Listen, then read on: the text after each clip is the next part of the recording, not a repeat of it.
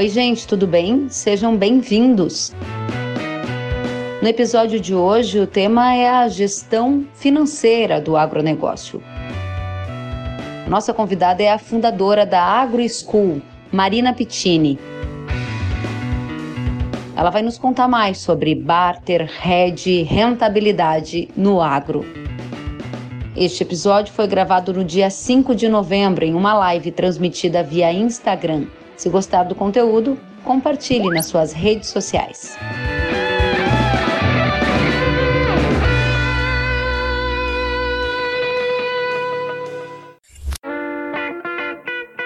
Marina, seja muito bem-vinda. Olá, Kellen, boa noite. Obrigada, obrigada pelo convite estar aqui com você. Muito obrigada a você. Quero te apresentar para todos que já te conhecem. Quem não te conhece vai conhecer mais a partir de agora. A Marina Pittini, ela é fundadora da Agro School, tem uma ampla experiência em mercado financeiro, lida no dia a dia com os produtores para tomada de decisão, desmistificar temas como barter, hedge, rentabilidade no agro, crédito e daí por diante. Marina, conta pra gente, para começar, como é que faz para lidar com tantos altos e baixos nesse mercado do agro? Só para dar um exemplo, a gente viu o dólar a 5,80 agora nos últimos dias e uhum. hoje eu observei que o dólar encerrou com uma queda de quase 2%, 1,91 a 5,54, sendo que o dólar é um dos principais formadores do preço dos nossos produtos agrícolas e também dos custos. Como é que faz para se proteger de tanta variação, hein?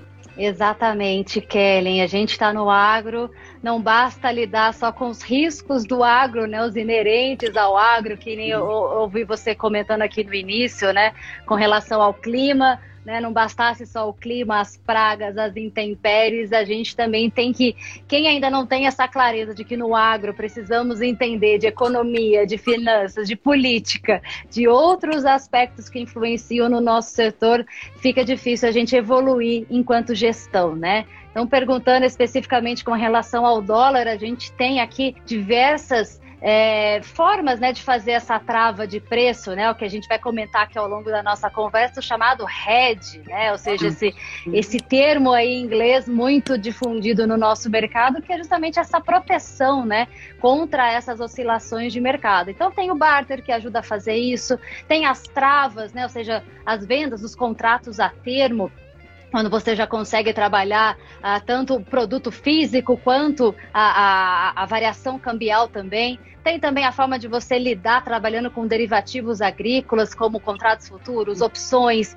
Tem os NDFs, né, que você pode fazer com o banco. Enfim, aqui citei pelo menos cinco formas de se fazer essa proteção de preço e não, e não ficar à mercê dessa volatilidade, né, Kellen? Porque senão de nada adianta o produtor investir, como a gente vai falar aqui um pouquinho, né? Investir na porteira para dentro, trabalhar cada vez mais, melhorar seu manejo melhorar a produtividade, se na hora de se proteger com relação aos riscos ele não tomar essa mesma, esse mesmo cuidado, né? Senão aí são meses, se não anos de trabalho que se perde em razão disso, né? Quero começar já, Marina, trazendo aqui então um link com o que você colocou. Você disse que existem várias alternativas no mercado para fazer essa proteção, o RED, e a gente vai aprofundar isso na sequência. Agora, como que eu sei se está na hora de eu tomar uma decisão? Vou te dar um outro exemplo do que aconteceu hoje. Hoje a gente viu a soja na Bolsa de Chicago superar os 11 dólares por bushel, algo que não acontecia desde 2016, ou seja, há quatro anos a gente não via a soja num patamar de preço tão alto na Bolsa de Chicago.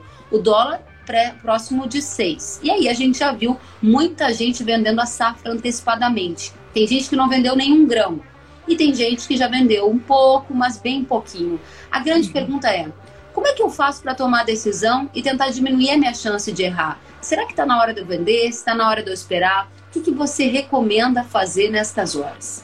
Ótimo, ótima pergunta, Kelly, porque assim, muitas vezes as pessoas recorrem a nós, né, os produtores, enfim, perguntando, preço da saca aqui tá 150, né, nesses níveis. Eu falo que eu dou treinamento de barter já faz muitos anos, né, trabalho com barter aí há 17 anos pelo menos. E eu lembro que eu dava o exemplo, né, de falar aí saca 17 reais, a, a, a 100 reais era algo assim inimaginável, né, algo muito distante. Então, assim, historicamente, era os 100 reais era aquele número mágico, né?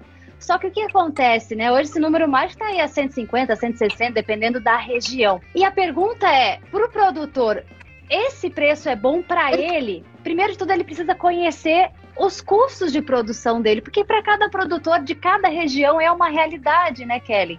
Então você tem os produtores do sul, que são propriedades menores, você tem aí, lidam muito com as cooperativas, você vai subindo, né? Mato Grosso já tem propriedades médias, grandes, os grandes produtores também. Então, antes de você avaliar uma proposta de mercado, a gente precisa conhecer, né? Conhecer a si mesmo, né? Conhecer o seu custo de produção e ver se aquela relação de troca ela tá interessante ou não. Acho muito muito difícil quem não consiga fazer uma boa, boa relação de troca nos patamares de preço de agora, né?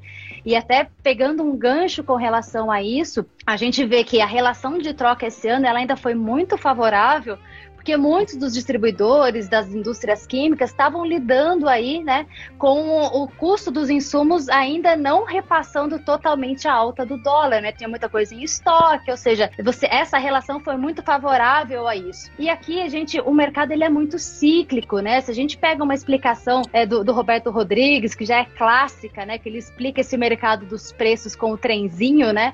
Ou seja, o, o repasse dos custos de produção, eles levam, eles demoram mais para chegar no mercado comparativamente com os preços das commodities. Então, o preço da commodity ela sobe mais rápido e o custo não repassa na mesma proporção nesse momento, vamos chamar momento 1. Um. Mas tem o momento 2 em que esse custo ele vai chegar mais caro para o produtor rural e aqui o preço pode ser que daí uma função de uma entrada de uma nova safra, vai saber o que, vai acontecer em termos de clima, de oferta, de demanda e tudo mais, esse preço pode sofrer e aí essa relação não esteja tão favorável quanto está nesse momento. Então, por isso que é importante o produtor ele sempre fazer a conta.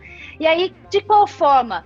não importa, né? Ele não precisa ter necessariamente um aplicativo ou né, uma, uma, um sistema. Muitas vezes pode ter ali uma planilhinha Excel ou um, um caderninho, não importa, mas ele precisa conhecer para ele poder entender no mercado quais são as melhores alternativas e tomar a melhor decisão. Muito bom. Vou pedir para o pessoal que está nos assistindo comentar aqui, se quiserem, claro, quem já faz barter, se é uma alternativa na região de vocês, se vocês já fizeram trocas agora para a safra 2021-22. Tem gente que já está falando de troca para 2023. Conversei com o pessoal do café em uma outra live e o Rabobank indicou que havia interesse de cafeicultores para fechar barter para 2023. A gente vê o milho também em patamares recordes, assim como a soja, em intenção da troca. Me comentem aqui se vocês estão fazendo essa relação de troca. E respondendo então, Marina, a primeira pergunta, você diz que a oportunidade ela só vai ser conhecida para saber se é boa ou não, se você sabe qual é o seu custo. E como que você calcula o custo? Cada um tem um método. O importante é conhecer qual é o custo, olhar o histórico e a partir daí tomar a decisão se vale ou se não vale, certo? Exato, Kellen. E a gente dentro do barter, acho que isso que também é outro ponto importante, né? Às vezes as pessoas pedem para a gente estatística, né? A quanto que a gente, o mercado faz de barter, né? E isso é um dado que não, a gente não tem um dado é, real para poder compartilhar. Por quê? Porque dentro do barter, o barter é uma modalidade comercial. Vamos começar por isso, né? Ou seja, até para deixar todo mundo aqui na mesma página, talvez tenham que pessoas que já conheçam de barter, outros que ainda não conhecem, mas o barter é aquela relação de troca né, esse, que, o, que o produtor faz com uma cooperativa, ou que ele faz com um distribuidor, com uma indústria química, em que ele compromete aí parte da sua produção, né, da sua produção estimada para o próximo ciclo, muitas vezes nesse longo prazo, é, já reconhecendo ali quantas sacas de, de café, de soja, de milho, arrobas de algodão, que ele vai fazer em função dessa compra antecipada que ele está fazendo aqui é, desses produtos. E aí o mercado ele trabalha de diferentes formas. Tem o produtor que a, a empresa que faz o chamado compra de contrato, né? O que, que vem a ser isso? É o produtor ele já ter fechado um contrato antecipadamente, o um contrato a termo com uma trading, e aí ele cede a receita desse contrato, né? Muitas vezes mediante uma valorização financeira, uma valorização cambial, é, comercial, perdão, para poder repassar essa sessão de crédito. Ou então, se a gente vai no outro extremo, são as empresas que elas mesmas montam o pacote e elas assumem o risco né, dessa variação aí da, do preço da commodity. Então, tem diferentes formas de se trabalhar no mercado. E, e o que eu falo, tem que estar dentro da caixinha de ferramentas, tanto do produtor entender qual é a melhor modalidade para ele naquele momento, quanto para as empresas, para os credores né, que, que, que, fomentam essa operação no mercado, saber qual é a melhor modalidade também para oferecer ao cliente, ao produtor, para gerar aí, uma relação de valor para ele, né? Bacana. E aí a gente convocou a nossa audiência e a Adriana a Adriana já comentou aqui. Fazemos barter e sessões de crédito. Obrigada, Adriana. O Davi Marcotélio disse: Davi. hoje o distribuidor do Cerrado depende do barter.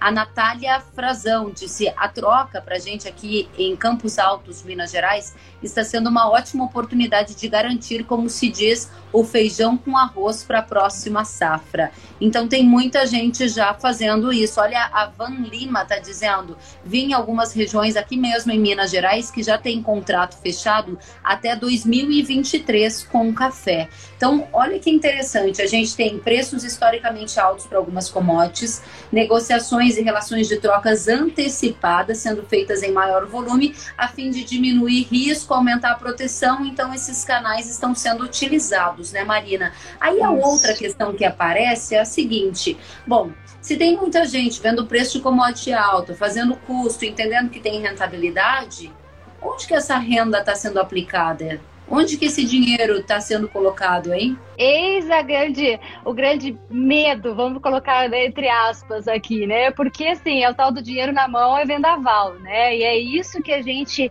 é, quer chamar atenção nesse momento, Kellen, porque a gente tem acompanhado os preços históricos das commodities, aí, principalmente soja, milho, né? As outras commodities também altíssimos, principalmente nessa relação em reais. E a gente começa a acompanhar outras notícias do mercado. Então, por exemplo, né, a gente viu aí recentemente o governo anunciar, né, o BNDES anunciar que algumas linhas né, do plano safra já estão aí praticamente esgotadas. E uma delas é o Modern Frota, né? Ou seja, o que, que a gente traduz isso? O produtor ele está aí querendo investir cada vez mais em vista justamente de ter essa maior rentabilidade, essa maior receita. O grande, o, o grande ponto que a gente quer entender e quer pensar junto com o produtor é como que ele está colocando esses recursos e quanto disso ele está empatando aí no seu fluxo de caixa, né? Porque o que a gente mais precisa do produtor é que ele tenha os recursos disponíveis, ele tem que investir, obviamente, porque isso né, vai favorecer para que ele tenha um aumento de produtividade, esteja sempre aí na vanguarda do seu negócio, mas de como é que ele está usando, né, esse recurso aí, o quanto que está tendo de disponibilidade de recursos para que ele consiga tocar o dia a dia. Como a gente falou, a gente vive num cenário de riscos. Então, o momento agora ele é muito favorável, mas, né, como a gente nunca sabe exatamente o que vai ser no dia de amanhã, a gente não sabia o que ia acontecer esse ano, como a gente não sabe o que vem em 2021, o quanto que ele de fato está empatando aí em recursos para outras frentes. Então, só fazendo um gancho com relação a isso, a gente está com matrículas abertas aqui no nosso um curso mais recente, que é o de rentabilidade no agronegócio,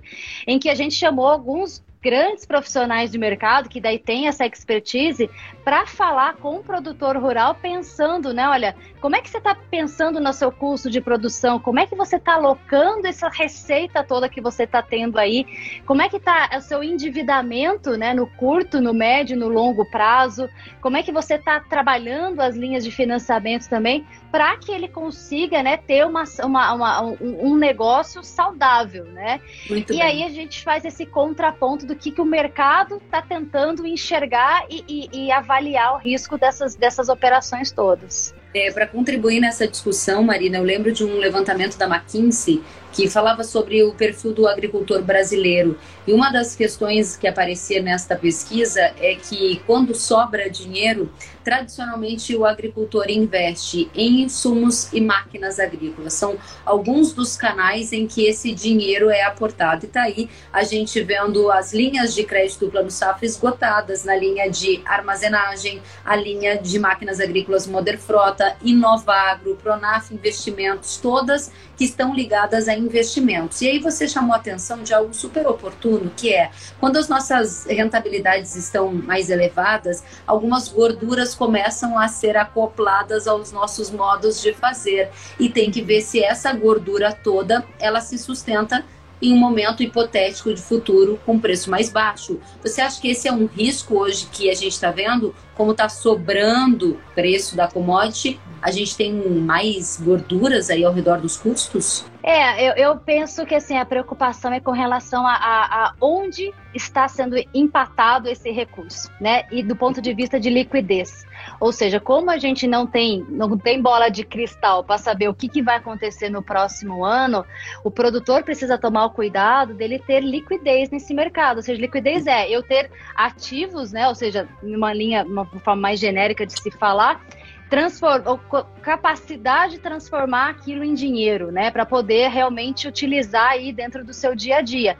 Então, por exemplo, o produtor está sobrando dinheiro, se ele vai lá e começa a comprar terra, comprar a terra do vizinho, do outro lado, ou investir em outros segmentos que ele não tem expertise, isso é outro fator de preocupação. Então, ah, eu sou um produtor rural, eu conheço, eu sei produzir, sei plantar, né? É, é a minha, é o meu know-how, vamos dizer assim, é onde eu realmente sei fazer bem. Tá vindo muito recurso. O que, que eu vou fazer? Ah, vou investir em algo que eu não tenho conhecimento, não conheço do mercado e acaba empatando recursos em uma outra frente que isso, se ele precisar depois voltar atrás, ele não tem isso de, de forma tão fácil. Então, a grande preocupação, que é o que a gente quer trazer nessa discussão toda, é utilize essa, essa, essa pujança desse cenário agora para que ele consiga realmente melhorar aí as suas, os seus investimentos, mas de tal forma que ele consiga manter a liquidez e não se alavanque além, né? Não, não dá o tal do passo maior que a perna, porque a gente vê muito recurso e a gente se empolga, né? Vai além daquilo que tem condições, né? Super bacana. Eu vou pedir agora para a gente fazer um ping-pong aqui com a nossa audiência, que tem muita gente participando.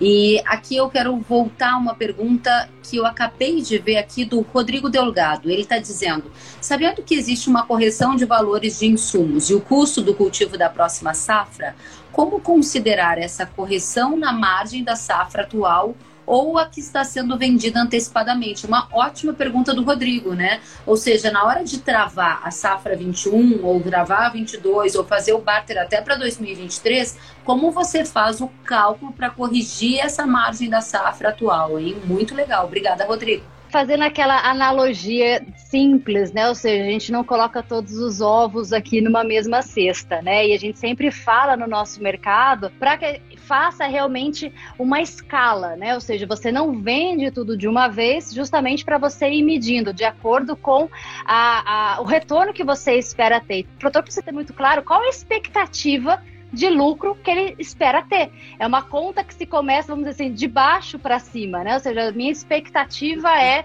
ter uma, uma, uma, uma, remuneração de X%. Se eu conheço o meu custo de produção, o meio fica mais fácil de você tentar acertar certo? Ou seja, e aí você vai fazendo as suas vendas numa escala de alta e acompanhando o mercado para onde que ele está indo. Então, por isso que a gente volta na, na, nossa conversa inicial. É preciso conhecer a si mesmo, conhecer o seu negócio do ponto de vista qual é o custo, isso ele tem na mão dele, ou mesmo um histórico para que ele Uhum. Pode trabalhar aí uma margem e o quanto que ele espera ter de retorno ao final. E a partir disso ele vai saber qual que é o valor, o, o que a gente chama no mercado, qual é o meu break-even, né? Ou seja, qual é o meu ponto de equilíbrio. Se a soja chegou nesse nível de preço, eu sei que isso aqui vai me remunerar. Se estiver abaixo disso, eu posso vender um pouquinho para não me comprometer e vou acompanhando o mercado para poder realmente melhorar a minha média, né? Então acho Muito que bom. esse é um ponto principal. Bacana. O Regis Rezende está dizendo: a nossa cooperativa Comiva em Mineiros, Goiás, também já fez muitos negócios em barter. O Marcelo Devitt disse: fiz esse ano uma troca para implemento para pagar em três anos com café. Isso. O Frederico Azevedo está dizendo: quais seriam as dicas para um barter com segurança jurídica? Ótima pergunta. Só voltando ao comentário, agora não me fugiu o nome com relação aos implementos. No café, a Marcelo. gente já o Marcelo, Marcelo. No café, nós já tínhamos realmente uma tradição aqui de algumas, de, de fazer essa troca para mais de um ano, né? Porque a gente já tem uma previsibilidade maior. Então, a gente vê tanto para implementos, a gente vê, por exemplo, é, equipamentos para irrigação, máquinas agrícolas, já conseguia fazer aí um financiamento para dois até três anos. O que a gente viu de novidade nessa safra foi essa trava futura para soja. Né? Então, historicamente, a gente via aí a soja sendo travada para um ano, né? E quando estava começando aí o período da entrega dessa, da safra, aí começava a se negociar mais a safra futura. Mas agora a gente já está vendo a safra 2021 muito negociada, 21, 22 e a 23 já tem alguns negócios acontecendo. Isso realmente no mercado de grãos é algo é, inédito, né? Com tamanha e perspectiva.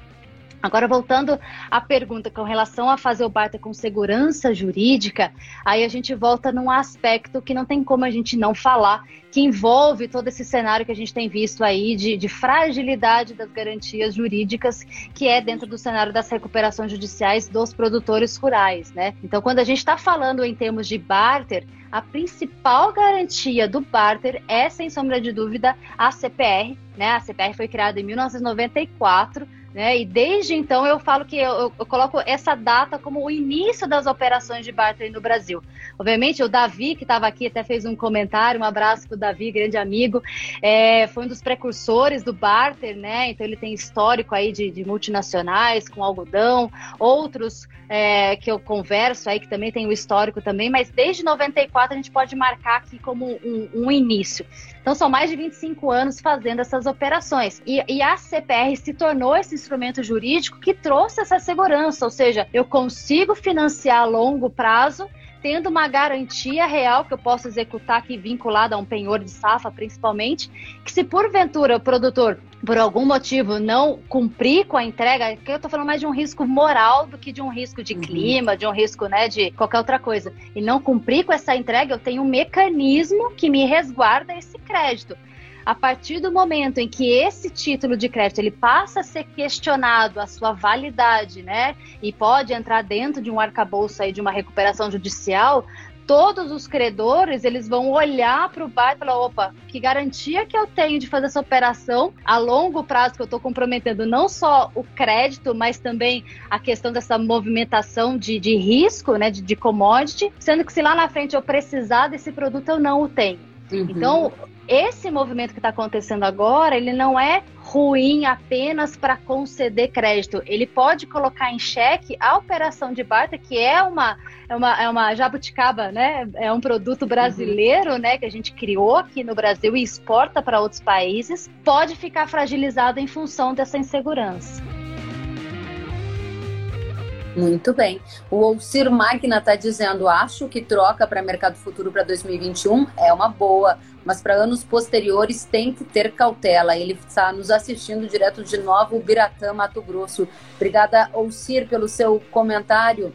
Temos aqui mais comentários. O Roberto Borges está dizendo: milho aqui no noroeste do Rio Grande do Sul não vai dar nada, não chove há mais de um mês. Isso é um outro ponto importante, né? Que é quando você tem uma diversidade climática, Marina. A gente viu também lá em Mato Grosso alguns produtores que fizeram a promessa de entrega da soja já no começo de janeiro foram pegos por um plantio mais tardio e aí ficou aquela necessidade de renegociar até com tradings, risco de ter que pagar alguma taxa por causa da, do atraso na entrega. Tudo isso tem que estar previsto no contrato, assim como foi perguntado agora há pouco, certo? Sim, sim. E outro ponto aqui, né, o pessoal pediu dicas aí, eu acho que uma dica importante, gente, que a gente sempre fala de barter e a gente fala de parte da produção. Então a gente nunca recomenda, né, pelo menos eu nunca recomendo que se faça o barter de quase 100% da produção, porque a gente, de novo, é um mercado de risco. Então, assim, tem aquilo que a gente pode tentar minimizar com relação à variação cambial, variação de preço, enfim, tem os seguros, né, que podem trazer essa proteção, mas tem o custo envolvido nisso. Então, o que, que a gente sempre pede, quando a gente fala de conhecer a si mesmo, também é conhecer histórico de produtividade. Então, assim, eu sei que nos piores anos, o produtor te, deveria ter isso aqui dentro, de, de, dentro do seu histórico, né? Ou seja, nos meus piores anos de seca na minha região, por exemplo, a, a minha produtividade foi de X sacas por hectare. Então, se você tem esse histórico e sabe que esse é um pior cenário, vamos dizer assim, do, do, do que você tem ali, faça uma troca conservadora, ou seja, pelo menos esse volume você consegue proteger. O restante, espera, acompanha o mercado, vê se efetivamente você vai ter essa produtividade. E à medida que for se confirmando e o mercado dando condições, aí você vai travando com mais com mais clareza, com mais os dados na mão. Então, assim, é, respondendo até o, o, outro comentário, olhando aí para safras futuras, eu acho que dá para olhar sim, mas com essa cautela olha o seu histórico de produtividade e pensa, no pior cenário, quanto que seria o, o, mínimo que eu colheria aqui? Então seria isso. Então isso eu posso me preocupar ou me proteger de forma antecipada. O demais, espera o mercado caminhar mais um pouquinho, sente mais segurança e aí vai travando também. É, o Leandro Couto Figueira está comentando. Dentro das operações de barter é importantíssimo o seguro agrícola com ele, a operação não fica manca. Com o seguro, nós conseguimos travar preço e produção. Você concorda, Marina? Depende do custo, né? Acho que tudo isso também precisa colocar. Ontem, né, a gente também tem o, o outro curso que está em andamento aqui, que é o de Finanças Inteligentes no Agro. E ontem nós tivemos uma aula justamente com o Pedro Loyola, que é o diretor uhum. né, de, de, gestão de riscos do, do MAPA. E estávamos discutindo justamente sobre isso, né? O mercado de seguro no Brasil, ele ainda tem está tá começando a ganhar cada vez mais corpo, cada vez mais mercado. As seguradoras têm, eh, têm vindo mais para o Brasil, né? A gente está começando a ter mais capilaridade, mas precisa de mais escala, né? Precisa que mais e mais produtores acessem e contratem para que o prêmio vá diminuindo, né? Então, esse uhum. é, um, é um mercado que funciona dessa, dessa forma. Então, assim, com certeza, ter um seguro dentro de uma operação de bate traz mais segurança, né? Isso pode realmente até facilitar com relação a taxas de juros, ou seja, o credor que, que, que, que oferece isso pode melhorar outras condições, mas tem que, de novo, tem que fazer conta para ver se fica viável, né? Para ver se Legal. realmente o molho não sai mais caro que o peixe, né? Pois é, aí você tem falado muito durante o nosso bate-papo aqui sobre fazer conta como que a gente calcula a nossa rentabilidade? Porque produtividade, ok, a gente vê quantas sacas por hectare a gente está colhendo, a gente vê o preço da soja lá na lousa, mas tem que saber quanto daquele preço você efetivamente vai colocar na, no bolso, né? Porque o dinheiro é aquele que você negociou. Como que você ensina nos seus cursos a calcular rentabilidade? Ótima, ótima pergunta. Nesse curso que a gente vai iniciar aqui agora, a gente vai ter um professor que é dois professores aqui, o Davi é um deles também, somos em sete ao todo nesse curso aqui, e a gente vai ter, para falar de curso de produção, a gente trouxe o Mauro Osaki, que é uma uhum. referência aqui no mercado, né, de precificação, de, de custo, ele é do, do CPEA. Então, pessoal, quem quiser ter informações sobre isso também, no CPEA você tem lá todo um descritivo de tudo, todas as linhas que compõem o custo de produção.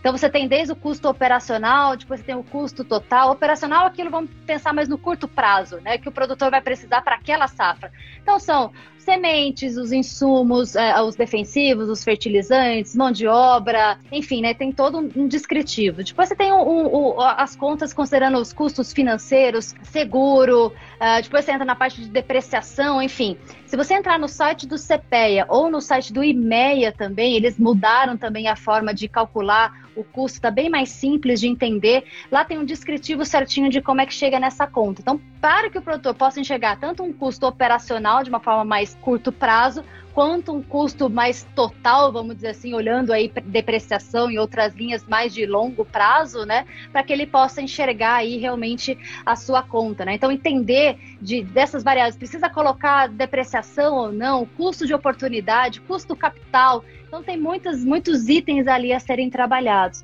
E aí depois a outra ponta, Kellen, que é o que você trouxe, com relação à precificação, né? Ou seja, eu tô vendo lá, que nem você falou, Chicago bateu 11. O que, que isso reflete para mim aqui no Brasil, né? E, ou mais, o que, que reflete para mim numa cidade do interior, né? Então eu tenho aqui, se a gente for falar de soja, e a conta é mais ou menos a mesma, vamos ter algumas variações para outras commodities, mas a gente pode definir em quatro grandes grupos, né? Você tem a cotação na bolsa de referência, então a soja, o complexo soja, acaba sendo a bolsa de Chicago. Depois você tem o prêmio, né, que é a diferença entre o produto físico, né, versus o preço de referência na bolsa. Você tem o custo de frete, né, esse custo logístico, e depois o câmbio. Então, por isso que a gente fala, olhar somente Chicago é, ele fica meio míope, né? Principalmente aqui no Brasil, porque aqui a gente tem que contar o câmbio, que faz total diferença, e esse prêmio, ou bases, né? Se a gente for pegar tudinho da, do interior até, até a referência lá na Bolsa de Chicago.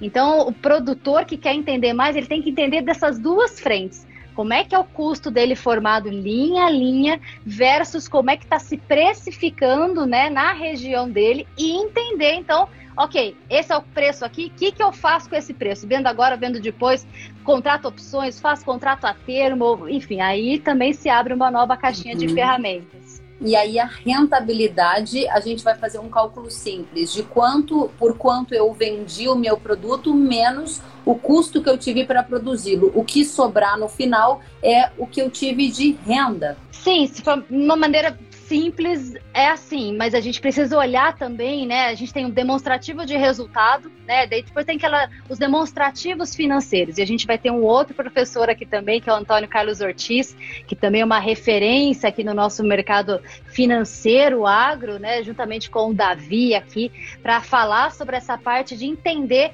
essa estruturação é, dos, dos, demonstrativos financeiros para ele entender realmente se ele está fazendo dinheiro ou não, né? Ou seja, em termos de demonstrativo no curto prazo, balanço, né? Ou seja, ele olhando aí o que, que ele tem e o que, que ele deve, né? No, no longo prazo, é, e a forma como ele faz a gestão de tudo isso. Então, é, é, um pouquinho mais complexo do que comparar um com o outro. Por isso que a gente chama o pessoal para entender e aprofundar nesses, nesses entendimentos aqui. Marcos Araújo também, eu sei que ele sempre conversa contigo lá da, da Agriinvest com relação à comercialização, ele também está conosco nessa iniciativa aqui também. Bacana. E é exatamente isso, não é tão simples, né? Essa é uma conta de padeiro, você pegar o preço, diminuir hum. pelo custo e supor que vai chegar justamente na sua rentabilidade. Aí você vai entrando linha por linha e vai vendo que o cálculo é muito mais complexo, exige de fato uma dedicação, um, um, um estudo por parte de quem faz parte desse negócio. Marina, quero trazer aqui mais uma pergunta do Felipe, e ele pergunta: quais são os meios de simplificar e digitalizar a gestão Quais as plataformas disponíveis? Bom, nesse universo de agitex, fintechs que nós estamos vivendo aqui, existem inúmeras aí é, plataformas no mercado que podem facilitar esse controle, essa gestão. Mas eu falo, gente, se a gente não sabe para que que vai utilizar esses, essas plataformas ou esses aplicativos, de nada adianta. Então, primeiro, antes de pensar na ferramenta em si de fazer essa gestão, primeiro precisa entender para que, que eu quero utilizar essas ferramentas. Então, por exemplo, como a gente estava comentando aqui agora, né?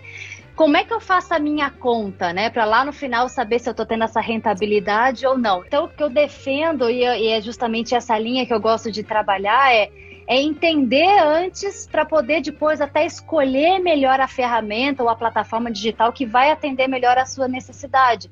Então, de nada adianta eu contratar uma plataforma que vai conseguir me abrir todos os detalhes da, da, da informação se eu não souber o que, que eu vou fazer com aquela informação, né? Hoje, por exemplo, mesmo os demonstrativos financeiros, né, que usualmente a gente tem que fazer aqui no mercado para acessar aí, é, é, outros investimentos ou outras linhas de financiamento com banco e tudo mais, muitas vezes se faz para o outro, né? Se faz porque é uma exigência do banco, é uma exigência do credor, enfim.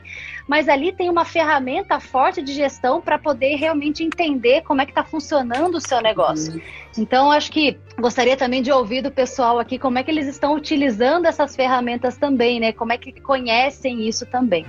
Legal. Marina, diga pra gente, nesse momento que a gente está aqui discutindo finanças, o que você chama de finanças inteligentes e quais são os erros mais comuns cometidos por pessoas que fazem parte do agro? Ótimo. A gente, quando colocou, né, o Finanças Inteligentes é um curso que eu desenvolvi aqui em parceria com o IBDA, do Renato Buranello, grande referência aqui no mercado. E lá temos grandes professores, temos, citando alguns, me perdoem todos, porque eu não vou conseguir lembrar de todos aqui, mas temos Marcos Fava Neves, Ivan Vedequim, Guilherme Pessini, Davi está conosco lá também, José Carlos Vaz, enfim, a gente tem realmente um timaço conosco lá. E a nossa ideia, quando falou de finanças inteligentes aqui no agronegócio, era justamente trazer de uma forma estruturada para a cadeia do agro entender essa revolução que a gente está vivendo financeira. Porque o que, que a gente tem percebido, Kellen? Isso aqui está né, tá cada vez mais evidente. O governo tem dado sinais cada vez mais que os recursos né, destinados aqui ao Plano Safra vão cada vez mais estar direcionados para os pequenos e médios produtores rurais, né, para que os grandes eles acessem o mercado justamente num cenário de taxa Selic menor né, comparado aí com as taxas de juros subsidiadas do governo, ficam, né, a taxa Selic é menor. Obviamente, sabe que a taxa de financiamento é maior porque você tem os custos operacionais, tem o spread bancário, entre outras coisas também. Mas quando a gente olha dentro desse cenário mercado de capitais cada vez mais presente, né, e tentando atrair esses recursos para o nosso mercado, a gente quer que o produtor ou a cadeia agroindustrial, que antes da porteira, dentro e depois da porteira, entenda de uma forma estruturada que esse caminho que veio trilhando desde a constituição do Sistema Nacional de Crédito Rural lá em 66, passando pela CPR, os títulos de crédito do uhum. agro em 2004 e agora a nova lei do agro desse ano, o mercado está passando por uma constante aí uma, uma evolução muito grande e quem ainda está no modelo antigo precisa se atualizar. Então, entender que precisa, se estava acostumado a buscar mais recursos do governo a taxas que eram mais competitivas, hoje as taxas de mercado podem ser tão ou mais competitivas que as taxas do governo federal, né? Então, o que a gente busca ali é entender as diferentes fontes de financiamento e trabalhar em forma de governança, entender com relação à tributação também, né? Ou seja, a gente está no momento aqui de reforma tributária também, de discussão nesses temas também. A gente recentemente viu aí com relação ao convênio 100, enfim, tem muita coisa nessa, nessa seara também. Então, a ideia nossa é produtor e cadeia agroindustrial entenda que estamos num novo patamar de, de crédito, de financiamento e que a gente precisa agora se, se antenar com relação a tudo isso. Bacana. A Marina acabou de responder então a pergunta do Evandro Schneider, que questionava se o governo federal irá disponibilizar mais recursos nas linhas de BNDES em 2020. Eu aproveito aqui, Evandro, para te dizer que em conversa recente com a CNA, me foi informado que a CNA fez essa solicitação ao Ministério da Agricultura, que teria se comprometido a fazer essa solicitação ao Ministério da Economia, para ter recursos adicionais nessas linhas que já tiveram esgotamento. O que a Marina está dizendo aqui é que, caso isso não ocorra, e que é esperado, inclusive, diante dos desafios fiscais, que isso não ocorra, há outras alternativas de crédito no mercado. Marina, quero voltar aqui a uma pergunta que a gente fez e a nossa audiência respondeu. O Fred Frantzen disse que anota no papel, que é o controle de custo que ele faz. A Van Lima disse que o meio que ela milhas do Excel. O Daniel disse que ele usa um software de gestão específico para o agro. E aí a gente vê o quão dinâmico e diferente é, né? Muito bacana. É, exatamente. Por isso que eu falei, é, pra, muitas vezes, para evoluir para um, um aplicativo, primeiro seria interessante ter passado pela experiência de ter um Excel que seja, uma planilha, uma planilha, né, ou, ou um controle, porque o, o, que vai se espelhar, a, a efetividade muitas vezes uhum. dessa solução digital está nos dados que você imputa, né, os dados que você coloca dentro desse sistema. Se você entra, né, lixo, vai sair lixo, né, ou seja, se você entra um dado ruim, vai sair uma análise ruim. Então, tão ou mais importante do que pensar na tecnologia, ela é fundamental, ela realmente otimiza as análises, ela realmente facilita o dia a dia do, de, de, quem realmente faz uso, mas primeiro de tudo precisa ter consciência né, dos dados que serão colocados ali dentro para você poder usufruir de toda essa tecnologia que se tem aí. E fazendo esse comentário também com relação às linhas, né, né, Kellen? Eu também vi aqui uma entrevista da, da, da, da ministra que a dificuldade, né, muitas vezes se, se pleiteou aí o remanejamento de recursos de outras uhum. linhas. O problema é que está tudo sendo fortemente demandado, né? Então está tendo pouco, pouca oportunidade aí de, de remanejar e realmente a situação fiscal do, do Brasil, eu, eu, eu sou não pessimista, mas realista de que realmente eu não vejo muitas perspectivas de aumentar aí os recursos, né? É, é um desafio, né? Agora, uhum. Marina, quero pedir para você a sua mensagem final. Já tem muita gente aqui agradecendo a sua participação, as abordagens. Qual é a mensagem que tem que ficar aí na cabeça de todo mundo que está nos ouvindo nesse momento? Gestão do agro em 2020, o que não pode faltar na hora de já planejar 2021. Excelente. Eu, primeiro de tudo, Kellen, é entender do seu negócio, da sua realidade. Quando a gente está falando aqui de um sistema de financiamento público, falando especificamente de fontes de financiamento, quando a gente está falando de sistema público, a gente se encaixa, né? O produtor ele se encaixa dentro ali de um perfil, né? Ah, eu sou Pronaf, eu vou pro Pronamp, eu vou de acordo com o meu perfil, vou me encaixar a regra que existe. Quando você vai para o mercado de juros livres, você vai para um banco privado, ou vai mesmo para uma iniciativa privada, ou vai para o mercado de capitais, essa concessão do crédito ela é cada vez mais é, personalizada, ou seja, a empresa, o credor vai avaliar realmente quem é você, como é que você faz a gestão do seu negócio, qual é a transparência que você dá com relação ao seu negócio. Quanto maior a confiança e crédito é confiança, né? É confiar que você vai ter condições financeiras e moral, né, de me pagar lá na frente esse recurso que eu estou te antecipando. Então, quanto mais segurança ele tiver para poder te financiar, melhores serão tanto a taxa que ele vai te fornecer, quanto o, o limite que ele vai te dar. Então, acho que é isso que o produtor rural precisa pensar cada vez mais, pensar mais na sua personalização. E aí é entender mais da sua gestão financeira, da sua gestão operacional, pensar em sucessão familiar para independente do tamanho da propriedade, pensar que realmente esse negócio precisa perdurar por mais tempo, né? Então, eu acho que realmente o que trouxe até o momento foi muito válido, mas nós estamos vivendo outro patamar agora de gestão. Então, precisa realmente melhorar essa consciência e entender que o governo, pelo menos até o presente momento, né, o que a gente tem visto é cada vez mais ou, ou, recursos direcionados ao pequeno e médio e o grande, né, cada vez mais buscando aí o acesso ao mercado, tá bom? Muito legal. Quero aqui dizer que o Fred está dizendo que foi muito bom o conjunto de informações, está aplaudindo. O Jailson Zac está dizendo excelente live, parabéns. A Van Lima está dizendo muito aprendizado junto, obrigada pelas informações. O Frauzino está aplaudindo, o Gilson Correia também e muito mais gente. Marina, quero dizer que foi uma excelente oportunidade de te ouvir. Fica o convite para a gente voltar a conversar mais vezes. Muito obrigada por ter aceito o nosso convite. Eu que agradeço, Kellen. E quem quiser saber mais informações aí do, do, trabalho que a gente desenvolve, desse curso que estamos aí com vagas em aberto, inclusive com um sorteio de uma bolsa integral, o pessoal pode acessar o site da AgroSchool, lá que tem todas as informações. Legal. Obrigada, Marina. Até a próxima. Obrigada a você.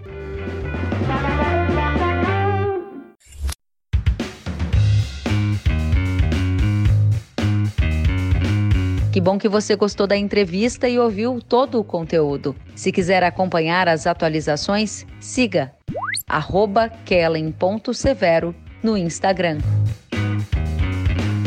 Até a próxima!